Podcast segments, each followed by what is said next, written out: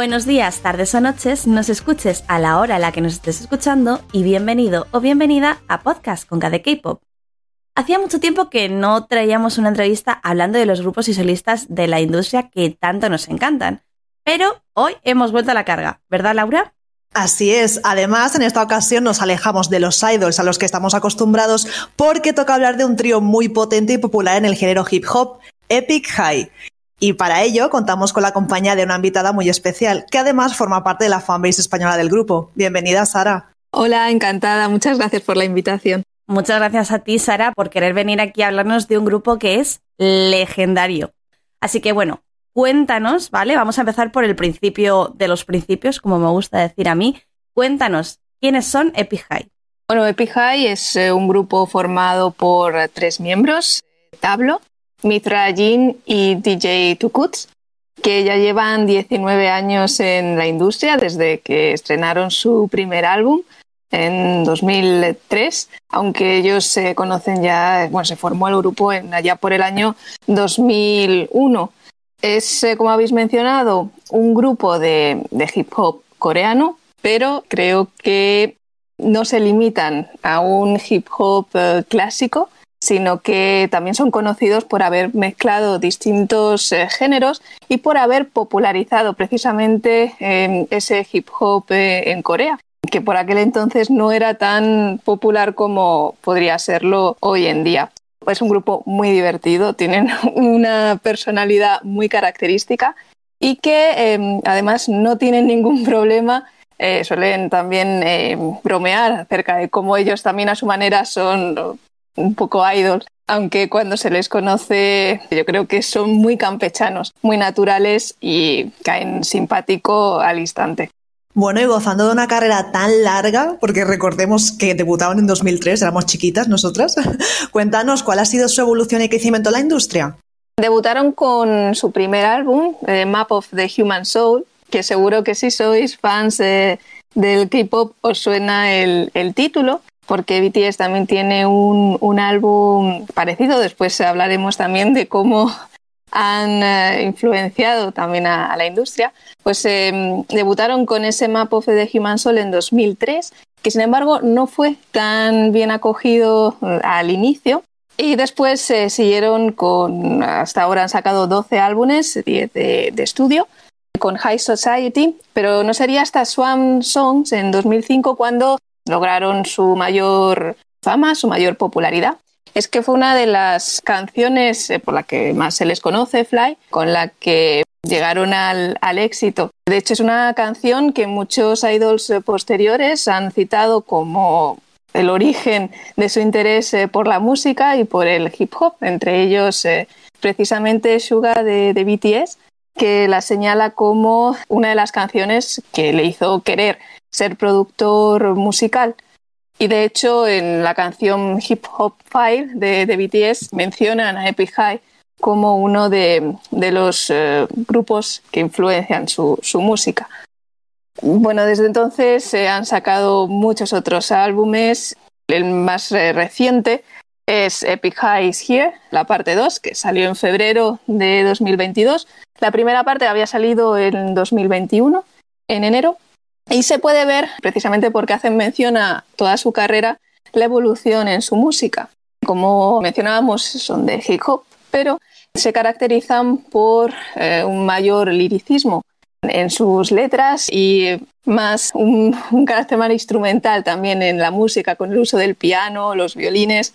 También tiene, sin embargo, otras canciones eh, más tecno, eh, más discotequeras y después las clásicas del hip hop. Entonces yo creo que una de las características de Big High es su versatilidad y que tienen canciones para toda clase de, estado de ánimo.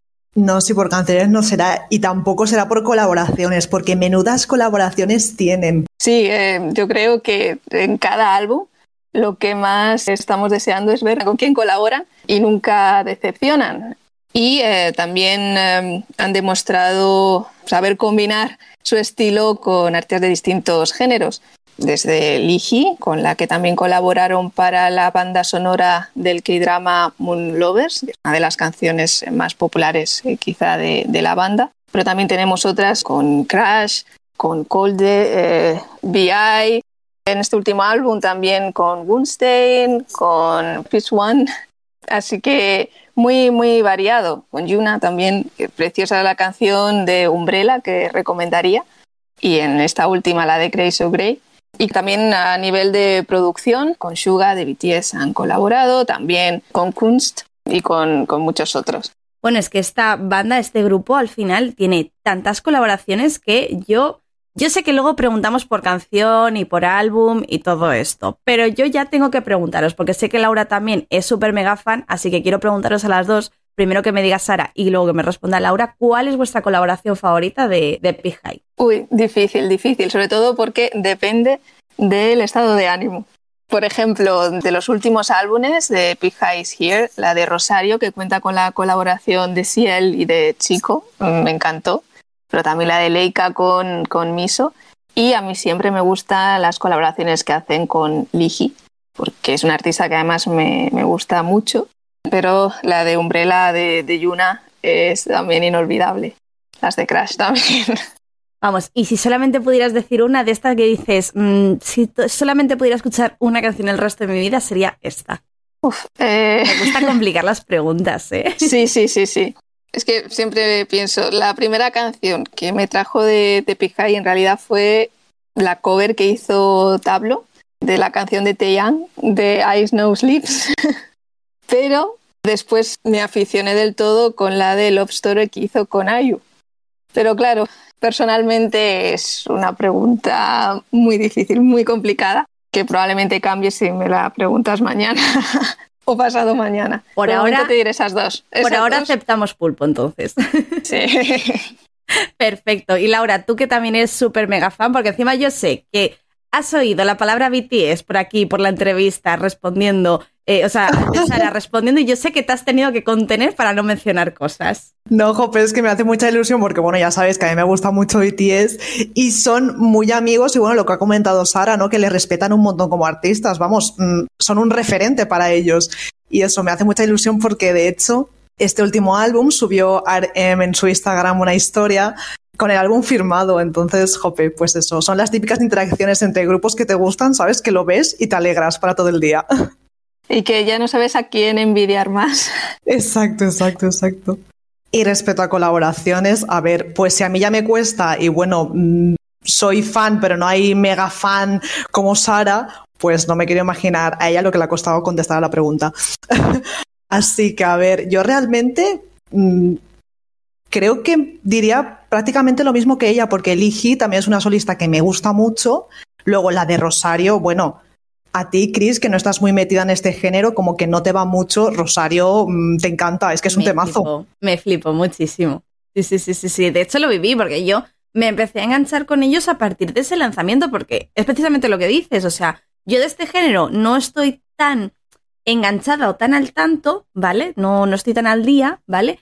Pero sí que es verdad que es eso, que tú al final, como tú estás tan metida, siempre me, terminas mandando cositas y recomendaciones y es muchas veces que digo, ostras, me gusta lo que oigo, quiero escuchar más cosas.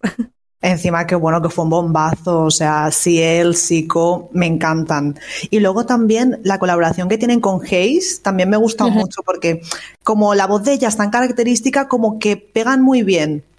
Sí. No sé, en general todas las colaboraciones son una maravilla. Desde luego, estamos yo creo esperando también alguna con los miembros de, de BTS, o al menos a nivel personal, si se gusta el género y sobre todo viendo esa relación que tienen. Una en la que se oigan todas las voces, porque como mencioné con Suga, la, la producción en, en, el álbum de Sleepers In tienen una canción, pero yo creo que aún puede haber más sorpresas en un futuro, esperemos. Ay, sí, eh, sí. Ojalá, ojalá, me haría mucha ilusión. Eso iba a decir, ¿eh? que a ti, Laura, estarías living, ¿eh? Y yo me acuerdo, por cierto, aprovechando, que sacaron hace como un mes con Junha, puede ser que se llamase la, la muchacha, que me acuerdo que lo estuvimos comentando, que Laura me lo pasó, como dato de escucho cositas, ¿eh? que parece bien, que digo escucho, pero luego no digo nada, ¿eh? Así nos gusta, ¿no? Sí, y además es lo bueno que cada vez vaya atrayendo a más público que a lo mejor precisamente como van evolucionando y el género va evolucionando y se va enriqueciendo, hay gente que a lo mejor a una determinada edad o en un momento de su vida un estilo en concreto no le diga nada y después pues eh, le marque totalmente, que es lo que por ejemplo me pasó a mí. Yo jamás pensé que acabaría escuchando este tipo de, de música y ahora sin embargo me encanta. Con Jonas han sacado la de Grace O'Grey en este último álbum y mm, claro, había muchas ganas porque habían colaborado con esa canción con Umbrella que es eh, de las favoritas. La gente siempre que lo escucha, aunque no escuche Epic High, suele gustar. Umbrella es eh, muy emotiva. Bueno, estamos ante el spoiler de la canción que nos vas a recomendar al final. No, lo digas, no lo digas. no, a lo mejor hay un plot twist y cambio de repente. Ojo, ojo, ¿eh? Aquí lo he dicho, ¿eh? Como ha dicho Laura, no hagamos spoiler, pero bueno, sí que es verdad que lo cierto es que aunque luego tengas que recomendar solamente un álbum y una canción, hay que decir que solamente con las canciones que llevamos ya mencionadas, ya tenemos aquí una buena playlist de todo Epic High que vamos, que no nos va a dejar para nada indiferentes, yo creo. Sí, sí, y que espero que se hagan y se escuchen. y con respecto a este último lanzamiento, han estado los chicos haciendo entrevistas, concretamente Tablo, y contó una, bueno, no quiero llamarlo polémica porque realmente no es una polémica, pero que estuvo envuelto en una controversia y por ello sufrió bastante a lo largo de su carrera, ¿verdad? ¿Nos podrías comentar qué pasó? Sí, yo creo que es una de las mayores cazas de, brujas que ha habido, sobre todo en, Internet, y que muestra ese lado más oscuro de la red y más eh, terrorífico también. Fue por el año, si no recuerdo mal, era en 2010 hasta 2012. Y fue por, por algo que, en realidad se, le escapaba de las manos. Eh, Tablo estudió en la universidad y después hizo un máster en Stanford, que es una universidad de mucho prestigio en, América. Un día salió un post en Internet que lo acusaba de haber falsificado sus eh, calificaciones, eh, bueno, su currículo académico, que era mentira, que no había estudiado en Stanford y demandaban la, la verdad. Tablo eh, sacó pruebas, la universidad confirmó que había estudiado, completado su curso y sin embargo seguían publicándose posts, eh, llegando a crear toda una teoría conspiranoica de que había suplantado la identidad de otra persona. Lo amenazaban a él, a su familia. Llega a mencionar cómo coincidió con, el nacimiento de su hija Haru, que él llegó a temer de verdad por el bienestar físico de, su familia, por eh, la magnitud que llegó a alcanzar aquello. Finalmente, no se solucionó, se paró aquello cuando se empezó a identificar a los que publicaban esos posts, e incluso hubo detenciones y se, envió a, la cárcel. Y em, se probó como un, comentario que un comentario de odio en, en, internet puede llegar a destrozar la vida de una persona. Por supuesto, el episodio lo marcó a Tablo profundamente y en el disco que sacó en solitario, en Fever Sense, eh, se puede ver parte de ello, pero después le, ha costado eh, bastante hablar sobre la, cuestión. Hace poco, en una colaboración con iHeartRadio, ha sacado un podcast donde trata esto y también hay un par de artículos eh, muy interesantes en Internet también para leer sobre el tema, sobre todo para ver eso, cómo a veces esa cultura del odio puede llegar a afectar a alguien que en este caso era completamente inocente. También te digo, es que yo creo que llega ya un punto en el que, ¿qué tienes que hacer? O sea, por lo que yo tengo entendido, aquí corrígeme tú, Sara, que tú evidentemente sabes mucho más al respecto de esto. Tablo le acusaron, bueno, Stanford dijo que sí, que él tenía estas cosas, él dijo que evidentemente las tenía, y es como, te tengo que estar demostrando constantemente de todas las maneras posibles y por haber que realmente tengo esto. O sea, yo creo que ya llega un punto en el que hasta qué punto nos interesa, también te digo, que una persona tenga este tipo de, de, currículum. Hace música, escucha su música. ¿No te gusta? No le escuches. ¿No? Opino yo, no sé cómo lo veis vosotras. Era absurdo por una parte, porque él tampoco hacía valer su título para nada eh, en el ámbito musical. Después se probó que lo que pasaba es que estas personas tenían envidia y no podían aceptar que un artista hubiese accedido a una universidad de tal prestigio y hubiese además eh, obtenido el título de una manera más rápida de lo habitual. Pero es que independientemente de eso, se les eh, mostraba las pruebas y le daban la vuelta creando toda esa teoría de que en realidad estaba pagando a la gente para que se inventasen las pruebas. Llega un momento en el que la verdad no servía para eh, parar esa bola, que además era dañina porque presionaban para que se destrozase la vida de una persona más allá incluso de, de Internet. Y bueno, ya no solamente a una persona, sino a todos sus allegados también, porque recordemos esto al final, es lo que has dicho no, tú, ¿no? Que encima le coincidió con el nacimiento de su hija, su mujer también es una actriz famosa, si no me equivoco, y es que esto al final como que tengo entendido que hasta la acusaban a ella de haberse eh, casado con, con un farsante, ¿no? Y familias, amigos, que también, claro, presionan sobre todo, como se sabe, este mundo del entretenimiento, como si te posicionas a favor defendiendo a alguien, también te afecta. Entonces es muy duro porque te intentan aislar por distintos frentes. Lo que suele pasar también es que por mucho que se demuestre que una persona es inocente, como que esa mancha, por decirlo de alguna manera, se queda ahí, ¿no? En el historial. Y eso también me da mucha pena y mucho coraje porque no es justo. Y eso que todavía por 2010, bueno, ya teníamos el pleno auge de, Internet, pero probablemente si fuese hoy en día, eh, lo primero que aparecería en un buscador, si pusieses el nombre, sería, sería eso, comentarios eh, de ese tipo. Y cuesta años y años, y incluso a veces no se consigue borrar esa huella eh, digital para incluso los que vengan detrás no queden desinformados al respecto. Y luego siguiendo un poco lo que, tanto lo que ha dicho Laura como lo que has añadido tú, Sara, no solamente que se quede esa huella en redes sociales o en internet o en tu currículum como tal, sino el hecho de que psicológicamente también te afecta, aunque todo esto se haya solucionado y se haya aclarado. Yo no sé, no sé hasta qué punto Tablo esto lo lleva psicológicamente, no sé si lo habrá tratado y demás, pero yo entiendo que eso te crea ti una inseguridad muy fuerte y que puedes llegar a tener ese miedo en cualquier momento ahora, que lo he dicho, que a lo mejor esto él se lo ha tratado y lo lleva mejor y demás, pero como que en cualquier momento te tengas que sentir en la necesidad de, certificar que todas las cosas que estás haciendo son tuyas, que no es un plagio, que no es eh, nada que te hayas inventado, nada que hayas pagado a alguien para que lo haga por ti o, te o mienta por ti o lo que sea. No sé si me explico.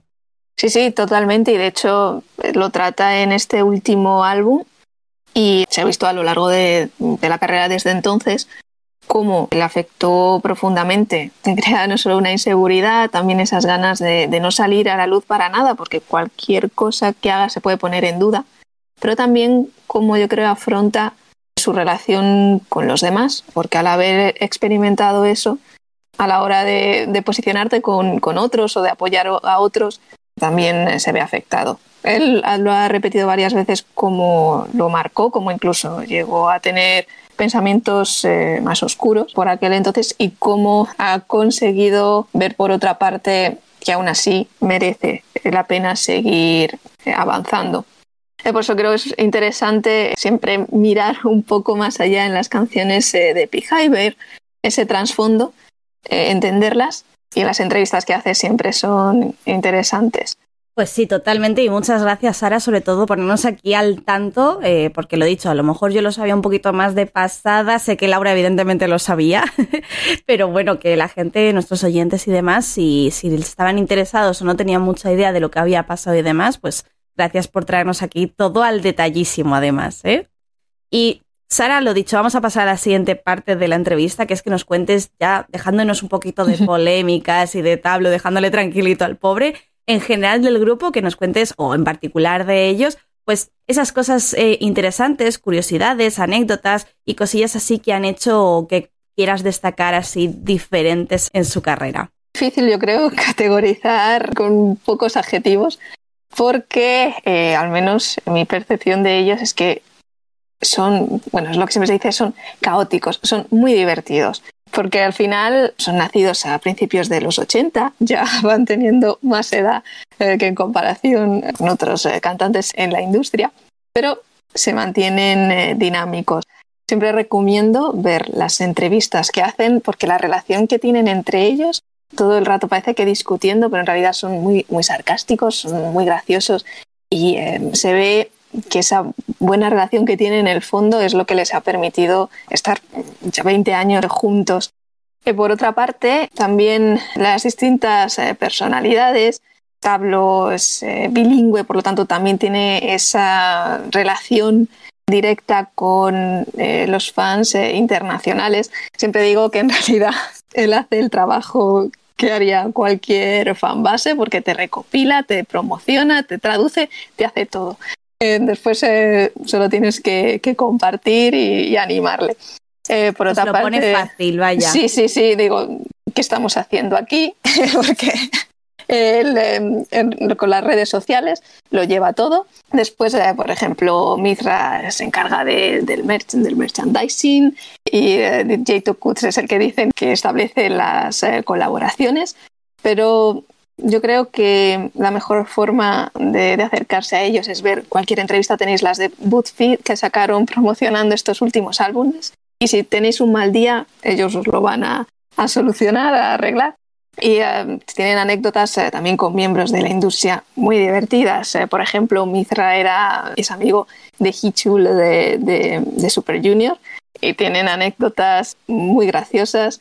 Después Tucut, también forma de contar cualquier eh, cosa, terminas eh, riéndote. En general, yo creo la mejor forma de conocer a cualquier grupo siempre es viendo estos vídeos y Epic High los hay muy divertidos. Ay, Sara, y si no me equivoco, han hecho, o están ahora mismo, no lo sé, haciendo tour por América, ¿verdad? Y bueno, también quiero decir esto, que yo no lo sabía, que ha venido ya al Coachella. O sea, este año me parece que han sido invitados por tercera vez al festival, ¿no? Sí, actualmente están de gira por Norteamérica. Han tenido que retrasar todos los planes debido a la pandemia, como todos. Habían ido ya a Coachella en el año, no recuerdo más, 2016, eh, que había sido el, el primer grupo coreano relacionado con K-pop o similar en asistir. Y habían sido invitados para acudir en la de 2020 pero debido a la pandemia se canceló y ya finalmente este año pueden ir y coincide con esta gira eh, por Estados Unidos. Esperemos que más adelante puedan hacer en otras regiones del mundo. En Europa estuvieron en 2019. Eh, yo, por ejemplo, tuve la suerte de poder verlos en París, pero deseando verlos por estos lares pronto. Ay, sí, qué guay. ¿Cómo fue la experiencia de verlos en directo? Alucinante. No tenía al principio pensado ir porque no podía, pero vi una oferta de, avión y fue difícil eh, resistirse, así que lo organicé todo rápidamente y fui para allá. Tenía una entrada básica, pero por suerte no sé, eh, estaba los astros alineados y encontré un sitio cerquita del escenario y justo coincidí, conocí a otras dos fans españolas eh, al lado, o sea que tuve una experiencia fabulosa y ellos son muy cercanos. E incluso Tablo se, se tiró ahí al público, estuvo entre el público, después eh, subió la mítica que te tiran agua. Lo pasé fenomenal, tanto que incluso intentando grabar en el móvil eh, no grababa cuando cantaban, sino que me equivocaba y al final la mitad de los vídeos son de mi bolsillo. Pero bueno, una experiencia inolvidable. Oye, me encanta, ¿eh? Porque yo creo que al final el culmen de ser fan es poder llegar a verles en un concierto. Porque luego ya el poder tenerles más cerca o, un famitis y tal, yo creo que eso ya es nivel, nivel Dios, ¿no? Pero, joder, qué suerte tuviste, ¿no? O sea, todo, todo se te alineó en ese momento. Sí, sí, pasé frío en la cola porque estaba lloviendo y todo, pero mereció, mereció la pena. Y además una experiencia que yo nunca había ido a un concierto sola y sin embargo lo, lo pasé genial. O sea, yo recomiendo que, que aunque tenga, y al principio puede dar miedo o respeto afrontar nuevas experiencias, adelante, que suelen ser buenas. Además, doy fe que a mí también me pasó lo mismo, que era un concierto y no encontraba a nadie con quien ir y al final dije, mira, no me voy a perder el concierto porque luego sé que me voy a arrepentir.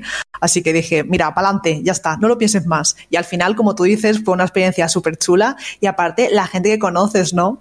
desde luego, que no te lo esperas.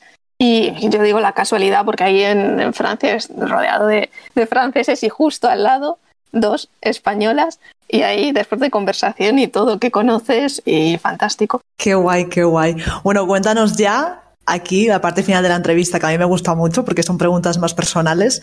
¿Cómo conociste a los chicos? Yo, como digo, soy fan relativamente reciente, porque claro, llevan ya casi 20 años de carrera y yo los conocí en 2017. Llevo 5 años.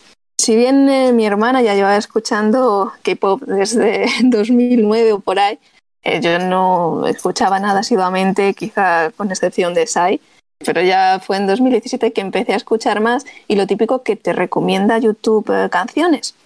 Empecé con BTS, debido a esa relación coincidió con la salida del álbum de Pija y We've Done Something Wonderful, que empecé a escuchar esas canciones, como he mencionado, la, la cover de I Know Sleeps de Taeyeon que hizo Tablo y ese álbum y eh, me enganché porque son canciones muy emotivas, a veces eh, duras, pero que te consuelan. Y además con ese uso de instrumentos que a mí personalmente me encanta, del piano, del violín. Entonces, eh, como lo definió Spotify, un dramatismo que, que consuela. creo que lo define bastante bien. Oye, me parece súper curiosa la manera en la que se ha desarrollado todo, ¿eh? Bueno, y ahora sí o sí te tengo que preguntar, porque lo he dicho, ya hemos hecho aquí una playlist de cuidado de todas las canciones de los muchachos, hay que decirlo, ¿eh? Del grupo. Y también de Tablo, ¿eh? Que también hemos mencionado algunas ahí. Pero ahora sí o sí, tengo que hacer las dos preguntas clave estrella de estas de que van a doler. Porque si ya te ha parecido complicada la de las colaboraciones, ahora sí necesito que me recomiendes, bueno, a mí, en general, nuestros oyentes, vaya, tu álbum favorito y por último una canción. La canción, lo dicho, puedes recomendar lo que quieras, puede ser tu favorita o si quieres una canción que digas, mirad, si no conocéis mucho Epic High, os recomiendo esta canción que para empezar a escucharles está genial. El problema es lo que decía antes, ¿no? Es el, el estado de ánimo. Yo lo divido en tres partes. Por una parte, si lo que necesitas es consuelo, yo tiraría por canciones como la de Umbrella, o la de Home is Far Away, creo que gusta también mucho. Si lo que necesitas es desquitarte, que estás enfadado, eh, yo recomendaría Born Hated, que probablemente también es una de mis eh, favoritas y recomiendo ver también el vídeo musical. También tiene a nivel visual elementos interesantes. O si lo que necesitas es eh, motivación. Si necesitas motivación, iría por una más tipo Rosario.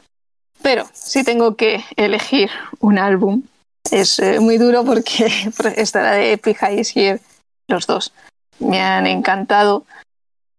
Yo que sufro también de insomnio, el de Sleepless In, también fabuloso, pero no sé si quizá porque fue el primero que escuché el de We've Done Something Wonderful, que siempre ocupará ahí un sitio especial para mí.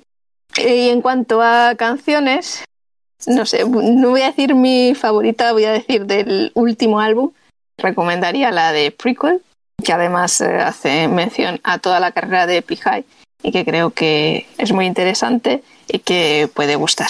Bueno, pues nos apuntamos con gusto todas las recomendaciones. Yo la mitad las he escuchado, las otras no. Y tú, Chris, ya tienes deberes, ¿eh? Tienes deberes porque te tengo que introducir en este tipo de música por lo menos antes de que acabe el año. Yo no sé cómo lo hacéis, bueno, cómo lo hace Laura y todos los invitados que pasan por aquí, porque en cada programa, ya sea en los programas de entrevistas como por separado, salgo con deberes. Maravilloso, maravilloso. Y bueno, nada, antes de terminar la entrevista, Sara, que me gustaría darte las gracias una vez más por venir a hablar de los chicos. A vosotras. en serio, es un grupo que, si bien no soy, como he dicho anteriormente, súper seguidora ¿no? de ellos, me encanta su música, sus letras, que como has comentado son geniales, y, y todo, ¿vale? Así en general. Y pues eso, que me ha parecido muy interesante su historia y que muchas gracias por todas las cosas que nos has contado sobre ellos. A vosotros por esta oportunidad y siempre recomiendo lo, lo, de siempre, no es acercarse a la música sin prejuicios porque a veces sorprende. Ya digo, yo nunca esperaba escuchar este tipo de, de género y sin embargo aquí estoy hasta el fondo. Y gracias a las colaboraciones que tienen, también te introducen a otros eh, muchos artistas que pueden pasar a ser regulares en las playlists.